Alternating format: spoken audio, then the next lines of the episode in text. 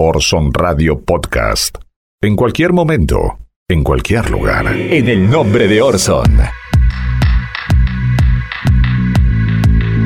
El fiscal Carlos Stornelli finalmente estuvo ante el juez Ramos Padilla en la causa conocida como la del falso abogado Marcelo D'Alessio, ¿no? Estuvo 11 horas con una defensa bastante débil, ¿no? Trató de convencer que casi no conocía a D'Alessio, cuando en la causa, bueno, me parece que hay eh, una cantidad de pruebas más que interesantes. Hay un video incluso en donde se lo filman juntos. Eh, entonces, decir que casi no lo conocía eh, suena prácticamente descabellado, ¿no? Y que todo fue una conspiración kirchnerista para dañarlo. Vamos a escuchar qué es lo que decía el fiscal Carlos Stornelli. Cuéntenos un, poco, por favor, cómo fue este tiempo, tantas horas por algo en particular. ¿Pudo aclarar todas las situaciones que usted mencionó hoy a la mañana? Bueno, espero que sí. La audiencia fue, fue larga porque obviamente estoy a disposición para todos los, los cuestionamientos, los interrogantes. Estuvimos trabajando mucho durante las semanas previas preparando todo lo que podía ser algún motivo de, cuestionamiento, de interrogatorio, estudiando las pruebas. También tuvimos acceso a pruebas que no, nuevas que no conocíamos.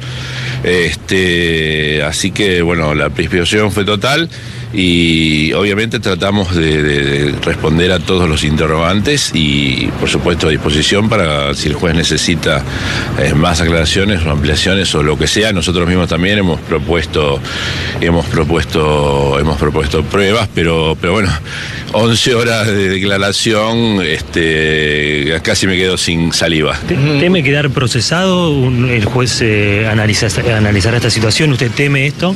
El juez eh, va, va, a decidir, yo creo haber dado respuesta, eh, respuesta a todos, ¿verdad? ¿Usted siente que hay, una, hay un vínculo entre D'Alessio y los empresarios que, aseguran haber sido extorsionados y, espiados en este, en este no caso? Sé, no sé quién asegura eso, pero no, no, no sé y no sé de vínculos, tampoco lo diría públicamente. Pero, creo que cree que D'Alessio puede ser el, responsable de esto que se ha originado en su, contra de ponerlo en, esta, en esta situación. No, las cuestiones que considero, eh, hay varios varios expedientes que están abiertos. Uno es este, al que he concurrido hoy. Otros son denuncias que nosotros hemos formulado, que somos parte querellantes y se están produciendo las pruebas. No voy a, decir públicamente, hablar sobre responsabilidades o no de, eh, de, personas, y más que están privadas de la libertad. La, semana que viene, D'Alessio precisamente viene, él quiere ser arrepentido. Eh, ¿Usted eh, teme por lo que él pueda decir en, cuanto a la, a la relación o el supuesto vínculo que tenía con usted? Ojalá que diga la verdad. ¿Cuál sería para usted la verdad? Y la verdad, él sabe mucho más que yo la verdad. ¿eh? Buenas noches, chicos. Gracias. Desde Todo Noticias, desde TN, Lorena Maciel hizo una particular cobertura acerca de la presencia del fiscal Stornelli en el juzgado de Dolores. Vamos a escuchar qué es lo que decía Todo Noticias. Es muy probable ¿eh? que dure varias horas Así que bueno, va a ser muy sustancioso todo lo que pueda decir en su defensa Stornelli que hará Ramos Padilla con toda esa, um, esa declaración, ¿no? Ustedes saben que él puede mentir porque todos los indagados, todos los imputados tienen derecho a mentir, tienen derecho a mentir, pero seguramente Stornelli buscará desentenderse de las acusaciones y también en su declaración le aportará los elementos este, para que encuentre el, juez las pruebas ¿eh? que según Stornelli lo desentienden de toda esta trama de espionaje. Próximos meses seguramente vamos a tener más eh, información acerca de esta causa que promete varios capítulos más, ¿no? Y en especial en medio de un cambio de gobierno, eh, con actores que pertenecen a esta causa que estuvieron muy involucrados eh, en situaciones en las que están acusados de tratar de favorecer al gobierno de Mauricio Macri en términos judiciales. por eso decimos, en los próximos días seguramente va a haber novedades más que interesantes en este ámbito. Vamos a cambiar un poco de tema, vamos a hablar un poco acerca de el periodismo, las empresas periodísticas y el gobierno de Macri, ¿no? Ya recordemos que faltan apenas algunos días para que Mauricio Macri deje la casa de gobierno. Ya empezó la mudanza, en los últimos días se vio eh, el camión de mudanzas en Olivos, eh, en donde empezaron a llevarse las pertenencias del actual presidente de la nación. Eh, vamos a escuchar qué es lo que decía Gabriela Cerruti acerca de los nexos que hay entre las empresas periodísticas y el presidente de la nación. Cuando vos estás con un gobierno como el macrismo, lo que hace con los acuerdos con los medios y con los periodistas no es pauta, son socios en empresas multimillonarias. O sea, Clarín y el gobierno de la ciudad de Buenos Aires son socios en este cómo se toda la internet de la ciudad de Buenos Aires la maneja el diario Clarín, o sea, no el diario Clarín sino el grupo Prima, digamos, ¿entendés? Entonces son socios, y además de que son socios en el modelo de país que buscan, digamos, ¿no? Entonces, digo, vos estás hablando de eso, después los periodistas, ay, no, los periodistas estaban a favor de Macri porque eran amigos, ¿entendés? Porque son todos encantadores, y como es cholulo y como le gusta ese mundo y qué sé yo, los llevaba a los periodistas a almorzar a la Quinta de Olivos, les decía ahí lo que tenían que decir, les pagaba fortunas, los periodistas tenían un grupo de WhatsApp donde el presidente les contestaba y estaban chochos, ¿entendés? Y a partir de eso dijeron... Algunos, eh, algunos, eh. Algunos. Lamentablemente no, ya sé. nunca leí un, grupo de WhatsApp, nunca leí un, grupo de WhatsApp ni demás. Y no tengo la digo, funcionarios del macrismo que me han bloqueado, digo, Laura Alonso me ha bloqueado. Rafael Bielsa, el ex canciller, eh, estuvo hablando acerca también de este tema. Habla acerca de algunas causas, ¿no? Estas declaraciones eh, fueron tomadas con cierta polémica por medios de comunicación. Habló de determinado periodismo que va a desaparecer. Eso generó polémica, pero vamos a ponerlo en el contexto original, ¿no? Porque solamente sacaron de lugar eh, alguna declaración, una palabra suelta, una frase suelta y no todo el contexto. Vamos a ver qué es lo que realmente dijo Rafael Bielsa acerca del periodismo y algunas eh, causas de algunos exfuncionarios. Lo escuchamos, más que interesante, ¿no? Los grupos concentrados de poder que tienen periódicos cuando alguien les mete la mano, como Amado Vudú se las metió en el fenómeno de las AFJP, se irritan y entonces se la juran. Y ese juramento es para siempre. Digamos la verdad, Jorge, hay un gran diario argentino donde yo estoy proscripto. Yo no puedo publicar en el mismo diario. Yo entiendo la regla de juego. Lo que no quiero, lo que no puedo permitir, es que el que tiene dinero y el que mantiene su dinero usando estas herramientas, además quiere respeto, además quiere respetabilidad. Pero no, déjame a mí que soy un muerto de hambre, y no tengo un peso, ser respetable. Y vos que tenés dinero, tenés dinero y asumí las cosas que haces. Ahora, pretender todo, acumular los valores simbólicos de la sociedad, los valores económicos, la, comodidad de vivir una vida regalada y además querer ser una estatua viviente, no, eso es mucho, Jorge. Aquellos que creen que la frase de Moyano, donde Moyano en algún sentido le, le prometía desdichas a ciertos periodistas, es un anticipo, una módica cuota de una política pública destinada a una CONADEP del periodismo, mienten. Y el periodismo que miente va a desaparecer. Quizás lo que vos estés hablando es algo en el cual los jueces y los medios tengan la responsabilidad del facilismo demagógico, de seguir ese clima Esa tentación la tendrás vos. La tentación de los grupos porque sos un jugador que te divertís con los detalles estéticamente bellos. Los grupos concentrados de poder no juegan ese juego. Los grupos concentrados de poder solo quieren más poder, a como dé lugar. Bien, cerramos el bloque con Babi Echecopar, que tiene un particular pedido, ¿no? De cuidar, de cuidar un espacio, de cuidar algo con lo que él evidentemente se siente más que identificado y varios periodistas, ¿no? Podemos hacer una larga lista de periodistas en los cuales eh, entrarían en este espacio al que Babi Echecopar pide eh, que sea protegido, que cuiden, que cuiden, ¿saben qué? La derecha, cuidemos la derecha, ¿no? Este mensaje para las fiestas de Babi Echecopar. Los corruptos que vienen, los corruptos que van, este, los tipos ayer estaban presos y ahora pasan a manejar la justicia. Qué país loco, ¿no? Bien chiflado. Así nos va como no es casualidad. Este, tenemos un país de gente eh, psicópata, de gente eh, muy loca. Eh, lo que hay que cuidar es la derecha, ¿verdad? Porque el único, hoy por hoy, el único seguro que tenemos débil, medio boludo, flojo de papeles, es la derecha de Macri. Bueno, no parece ayudar mucho a Mauricio Macri estas declaraciones de Ed Checopar. Amigas y amigos, esto es en el nombre de Orson. Estamos desde FM Freeway 90.7. Retransmiten la radio pública de Ituzaingol 89.3, FM 91.7, Radio La Uni, la radio de la Universidad Nacional de General Sarmiento, las radios de la Red de Medios del Oeste y la voz de Cristina. Columbia Broadcasting System and its affiliated stations present Orson Welles and the Mercury Theater on the air in The War of the Worlds by H.G. Wells. A partir de este momento, analizamos el discurso de los medios dominantes. Esto es En el nombre de Orson. Una hora para saltar el cerco mediático. En el nombre de Orson. Con la conducción de Mariano González. En el nombre de Orson. Sexta temporada. Seis años defendieron tus intereses. En el nombre de Orson.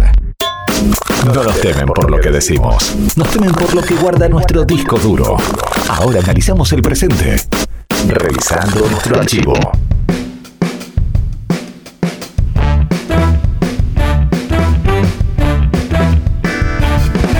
Momento de revisar el disco duro, ¿no? De hacer un poco de memoria y vamos a recordar ya que en los próximos meses la causa del correo va a tener muchísimas novedades, involucra directamente al primer mandatario, a Mauricio Macri y a su familia, ¿no? Por supuesto porque es una empresa familiar. Eh, vamos a recordar una entrevista que le hizo Héctor Timerman a Patricia Bullrich, ¿no? Patricia Bullrich, pero en el año 2003. ¿sí? Año 2003 nos remontamos y hablan acerca de la causa del correo. Más que interesante, una perlita eh, que fue difundida en las últimas horas. Eh, vamos a escucharla que es realmente muy buena. Vos fuiste una de las críticas mayores de Mauricio Macri con el tema de la relación entre grandes grupos económicos y poder. Macri miente cuando dice que hace ocho años no trabaja en las empresas de su grupo. Porque siendo yo funcionaria, en octubre del 2001, a mí me vino a ver en nombre del Correo Argentino. Defendía los intereses de- del Correo. A mí me parece que eso es absolutamente incompatible. Totalmente incompatible con una gestión transparente Qué lindo es el archivo, qué lindo es el archivo. Ya saben que nos pueden seguir en Facebook, nos buscan como en el nombre de Orson. En el nombre de Orson. En los últimos días, tanto el presidente de la nación como el jefe de gabinete, como Marcos Peña, eh, hablaron o dieron entrevistas y tienen un mensaje en común y es que el gobierno que se está yendo, el de Cambiemos o el de Juntos por el Cambio, como prefieran decirle, dejó la vara alta. Claro, uno se llena de emociones, ¿no? Cuando escucha esta frase, em- emociones por lo general negativas, porque recuerda con, de otra manera al menos, lo que fueron estos últimos cuatro años.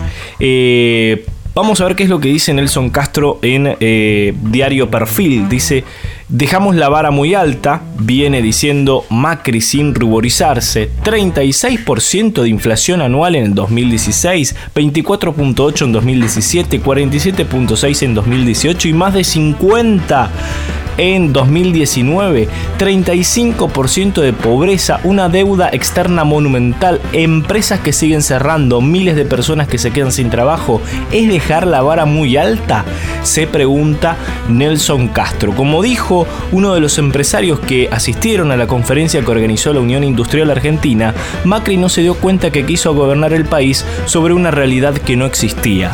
¿no? Esto es lo que dice eh, Nelson Castro, ¿no? citando a una persona muy importante de la Unión Industrial Argentina en su nota del diario Perfil, ¿no? haciendo referencia a esta frase que viene repitiendo Mauricio Macri, dejamos la vara muy alta. El jefe de gabinete, Marcos Peña, habló con el diario La Nación y allí le preguntan, ¿no? La base de la crítica se sostiene en los malos números económicos, dice La Nación. Marcos Peña responde, si uno tiene que ser evaluado por los resultados económicos, solamente todos los gobiernos argentinos tienen un saldo negativo.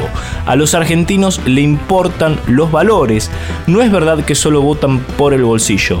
Eso tiene que llevar a la reflexión a todos porque la vara quedó muy alta, dijo Marcos Peña. Vamos a ver qué tan alta quedó con los números del gobierno de Cambiemos. Repasemos, ¿no? Algunos de los números que deja la gestión de Mauricio Macri, que dice que deja la vara muy alta, ¿no? Bueno, vamos a ver algunos de los, de los números. ¿Cuál es la herencia de la actividad económica del gobierno de Mauricio Macri, ¿no? Algo muy sencillo, el PBI, el Producto Bruto Interno, ¿no? Eh, en el año 2015 quedó en una variable positiva, 2.7% de crecimiento. Bueno, en el año 2019 se va al gobierno con una caída del 3.1%. PBI en dólares per cápita había crecido en 2015 un 10.9%. En el 2019 cae un 30%. Son datos realmente contundentes. Contundentes. Herencia del año 2015 respecto a la deuda, ¿no? Eh, comparación con la gestión anterior. Deuda total la herencia del 2015 era del 52.6%. Eh, la herencia del 2019 será 91.7%. Deuda externa 13.9% en 2015, realmente muy baja. Eh, en el 2019 38.9%. Ha crecido muchísimo la herencia, en el caso de la deuda. ¿no?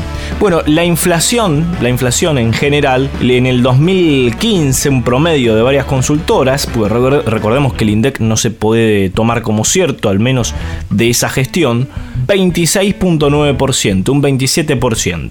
En el 2019 se está retirando Mauricio Macri con un 54% de inflación. La inflación en alimentos, 2015 se retira Cristina Fernández con un 25.5%. Mauricio Macri 56.5%. Realmente altísima eh, la inflación en alimentos, ¿no? Algo tan básico, algo tan básico como es el alimento. Bueno, la jubilación mínima, otro de los datos eh, más que interesante, eh, se fue creciendo un 12.6% en 2015 y se va cayendo un 19.3% ahora 2019. Estos números son en promedio de entre el año 2012-2015 para la etapa de Cristina Fernández y 2016-2019 para la etapa de Mauricio Macri, ¿no? Respecto a lo que es la jubilación que acabamos de decir. Bueno, es decir, en términos generales, en los números, la vara no queda alta, para nada, ¿no?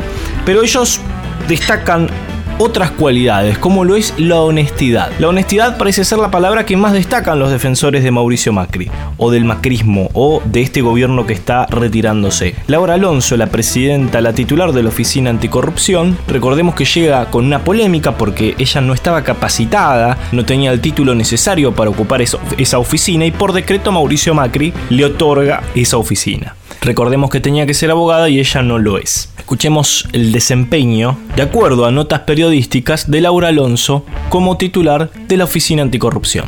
No, la de Macri no. Sí. No, la de Macri no, porque entonces tendrían que estar lloviendo las denuncias, porque todos sabemos 18 le prestó que deberían 18 estar- palos a Caputo. Pero escúchame, eh. Jonathan. Todo es está bien lo que hace Macri, comparar Laura. una cosa con ¿Pero por qué le presta a Caputo, que es contratista de la ciudad? Pero porque, eso- porque tendrá un préstamo que darle, no le estudié la declaración Ah, jurada de Mauricio le da 18 millones de pesos a Caputo, con el cual contrató 1.500 millones de pesos a la ciudad, y eh, también es muy curioso que 12 firmas propias las declaró a un centavo. No, no, la verdad que no la estudié. Bueno, estudiala, Laura. Te digo, no le decís todo que no. Por decreto una ley de blanqueo. ¿Está bien? Bueno, hay cuestiones que, eh, digamos, los presidentes pueden decidir vetar o pueden decidir hacer determinadas modificaciones. En este caso, el presidente yo no voy a opinar porque ni siquiera está eh, dentro de mi órbita. Nosotros, nuestra competencia es solo sobre el ámbito del Poder Ejecutivo. Es una atribución que tiene el presidente y el presidente decidió eh, tomar esa decisión y dio las respuestas que corresponden. Y en los últimos días, Laura Alonso tuvo que presentarse ante- ante la justicia, es decir, la titular de la Oficina Anticorrupción cierra su mandato declarando ante la justicia justamente por encubrir corrupción. Esto me parece que es un perfecto resumen de lo que fue la gestión de Laura Alonso en esta cartera. ¿Qué dijo Laura Alonso? No encubrí una infracción de Aranguren, refiriéndose al exministro de Justicia, de, de Energía, perdón, ni omití actuación alguna de la Oficina Anticorrupción. Esto fue el miércoles 27, ¿no? El pasado miércoles 27 se presentó a indagatoria acusada de presunto encubrimiento agravado del exministro de Energía Juan José Aranguren ante la sospecha de que no investigó el conflicto de intereses que había en ese caso, ¿no? Además es investigada en otras causas Laura Alonso, no va a ser la única causa por la cual va a tener que presentar, eh, de, que prestar declaración. Además hubo eh, esta construcción mediática, ¿no? De asociar a Macri con honestidad, cuando en realidad su historia empresaria, sus causas, su trayectoria política poco tienen que ver con la honestidad, ¿no? No hubiese sido posible sin la complicidad de varios periodistas, de personas influyentes que en los últimos días visitaron Olivos. Vamos a escuchar un claro ejemplo de esto que estamos hablando y es Alfredo Leuco. Escuchémoslo, Alfredo Leuco, y ahí vamos a entender todo. Macri tiene la contención y el amor de la hechicera, como él llama a Juliana Aguada, y los mismos diarios de su hijita Antonia. Cuando deje el sillón de Rivadavia, piensa irse a vivir un tiempo a un pueblito de Italia y en escribir un libro para reivindicar a su padre Franco. Quiere contar cómo se hizo millonario por su astucia y no por corrupción como mucha gente cree. Ahí estaba, Alfredo Leuco, uno de los protagonistas indiscutidos de esta construcción del relato macrista, porque el macrismo también tuvo su relato. En el nombre de Orson. Ahora desmontamos todas las fake news. En el nombre de Orson. Seis años defendiendo tus intereses. Momento de hablar de fake news y vamos a ir a Brasil en este caso porque hay una enorme preocupación porque las fake news avanzan sobre el tema vacunas en este país vecino, el hermano país de Brasil. Siete de cada diez brasileños creen en al menos una noticia falsa sobre la vacunación. Un estudio en Brasil reveló que 21 millones de personas dejaron de vacunarse ellos o a personas a su cuidado. Algo realmente grave, ¿no? Temor de sufrir daños colaterales o contraer la enfermedad son motivos para no vacunarse. Y esto es estudiado porque dicen, obviamente, que las noticias falsas, las fake news, son las que terminan dándole a estas personas una razón para no vacunarse algo realmente grave, ¿no? Algo realmente grave. Y esto lo releva eh, un estudio, lo revela un estudio llevado a cabo por una ONG internacional llamada ABAS junto con la Sociedad Brasileña de Inmunizaciones.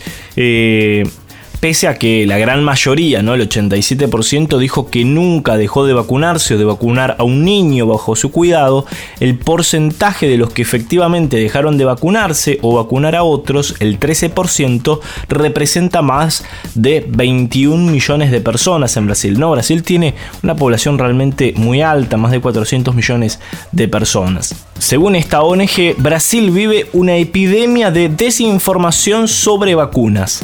Desde el 2015 el país vive en una caída importante de la cobertura de vacunación y las fake news impactaron negativamente porque ponen en duda la seguridad de las vacunas. Así que más que interesante este relevamiento y obviamente pone el énfasis en lo que está pasando en las redes sociales, sobre todo con respecto al tema de la vacunación. Algo realmente para tomar nota y ver también empezar a preguntarse qué impacto esto también tiene en la República Argentina, porque también circulan este tipo de informaciones acerca de la vacunación. Continuamos en el nombre de Orson. En el nombre de Orson.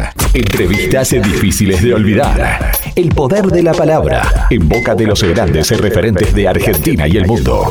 Ahora, palabras autorizadas.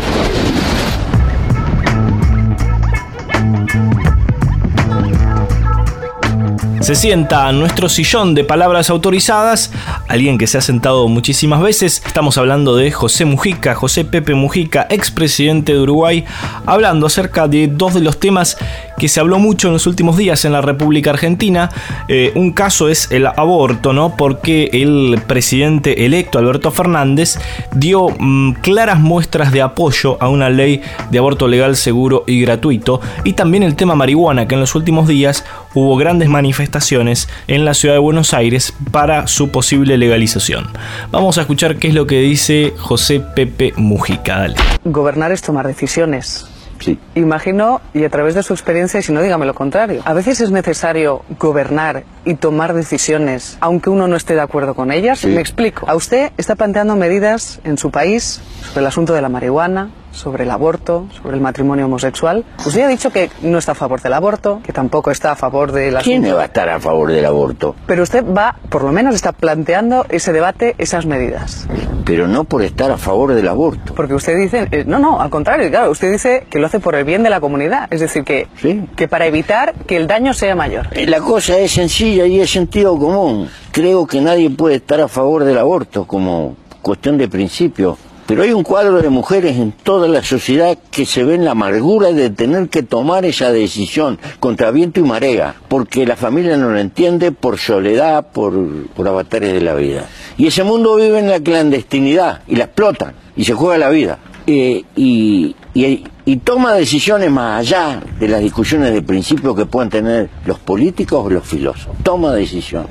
Bueno, y ahí hay vidas que se pierden. Yo creo que reconocer la existencia de ese hecho, ponerlo arriba de la mesa legalizándolo, nos da la oportunidad de poder obrar persuasivamente sobre la decisión de esas mujeres. Y si hay una cuestión económica, una cuestión de soledad, una cuestión de angustia, los hechos demuestran de que muchas mujeres retroceden y se pueden salvar más vidas. Lo otro es dejarlas aisladas en el medio de su drama. Me parece que es hipócrita. Tenemos que hacernos cargo y tratar de salvar las vidas, la mayor cantidad de vidas posible. Bueno, no, no puedo discutir esto como cuestión de principio. Lo discuto como una realidad. El caso de la marihuana que hablábamos, no es la marihuana. El problema no es la marihuana. La marihuana es una plaga como es el tabaco. ¿Quién va a decir que el tabaco es bueno y cuánto fuma? Y, y no podemos evitar de que fumemos. Hay tantas cosas. La marihuana también es una plaga. Ninguna adición salvo la del amor son recomendables. Por lo tanto, pero están ahí. Eh, el problema es lo que hay atrás de la marihuana, el narcotráfico. Si lo dejamos en la clandestinidad, le arreglamos un mercado. ¿Lo que defendemos nosotros? No, que se haga cargo el Estado. Y tú sos consumidor, estás registrado, acá tenés una dosis. Si te estás pasando, te controlo. No, mijito, marcha al hospital, usted se tiene que atender. Y no le dejo ese mundo a que lo maneje la delincuencia. Eh, el, el problema es robarle el mercado al narcotráfico como mejor manera de combatirlo. La otra es lo que pasa. Le encontramos este cargamento, el otro cargamento, el otro cargamento, le ganamos un montón de batallas y él nos gana la guerra. Eh, bueno, yo no sé si lo que nosotros planteamos este, puede contribuir a solucionar el problema. Lo que tengo claro que 100 años persiguiendo la drogadicción no da resultado. Entonces hay que ser un poco más pragmático, abrirse la cabeza y decir, vamos a buscar otro, otros medios. Es. En el nombre de Orson.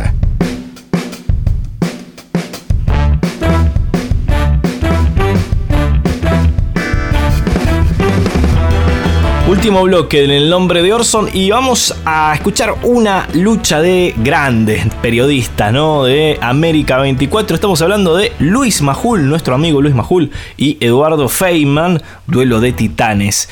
Un imperdible cruce sobre el caso Alperovich, ¿no? Un caso realmente grave. Majul lo acusó de estar poco comprometido con este caso de abuso a Eduardo Feynman. Escuchemos este tenso momento que se vivió en América. Che, eh, vamos a tener acá en segundos a la mujer, la senadora, que yo creo que fue la mujer que acorraló al Perovich, que, que lo acorraló institucionalmente, digo. ¿eh? ¿Acorralarlo qué significa? Porque para mí acorralarlo es echarlo del cuerpo. Bueno, dio- Ahora, fue la primera si que no lo echó del cuerpo, si No, no, bueno, piensa no echarlo, no acorraló a nadie. Eduardo, vamos despacio. No acorraló a nadie. Pero vamos despacio, Eduardo. Eh, no, qué despacio. Es una senadora, no puede expulsar a un senador a otro No, senador. no importa. Fue la primera que... Tendría que- Bueno, después lo cuento. tendría entonces. que juntar- No, no hay, no hay problema, Ah, pero no... Pero, a ver, eh, vamos... ¿Estamos hablando de un delito grave o no? Sí, sí, sí. ¿Violación? Sí, claro que sí. Sí, a ver, yo estoy más comprometido que vos con eso. Por ¿Más? que, sí, sí, claro. No, o sea, yo Sí, estoy sí, poco que comprometido con eso. No, pero hay que seguirlo. No, no, que pero si vos estás más, significa que yo Pero estoy ¿cómo le pedís a un poco colega que- comprometido. Hernán Lacunza, ministro de Economía, bueno, tiene una afición realmente a hablar con metáforas, ¿no? No para, no para de hablar con metáforas. Ahora utilizó la metáfora de el remo. Vamos a escucharlo. Es el, tipo de cambio real, o sea, corregido por inflación, o sea, el que rige el intercambio con el resto del mundo más alto de 2007 a esta parte, ¿sí?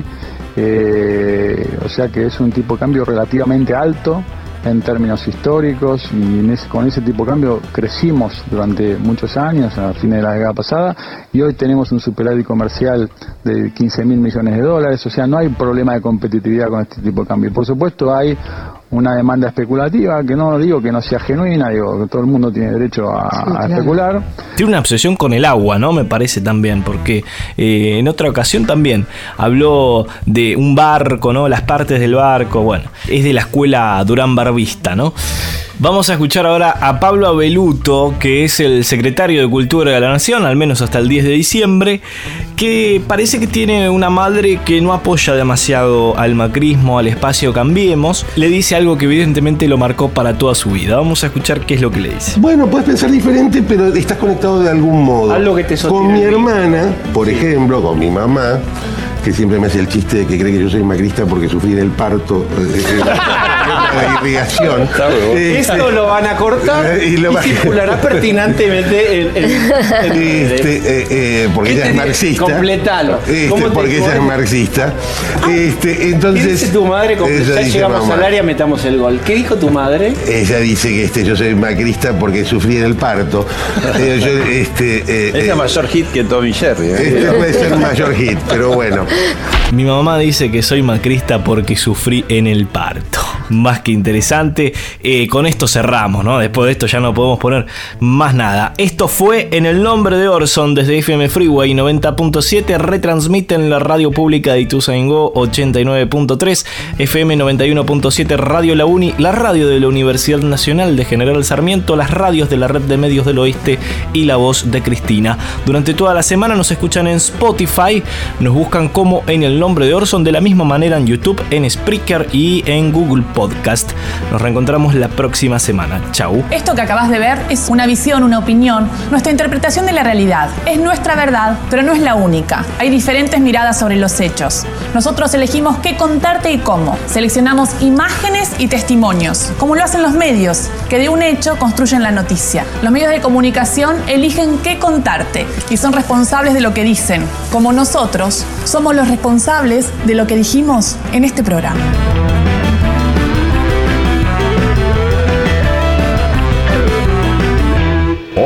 Radio Podcast. En cualquier momento, en cualquier lugar.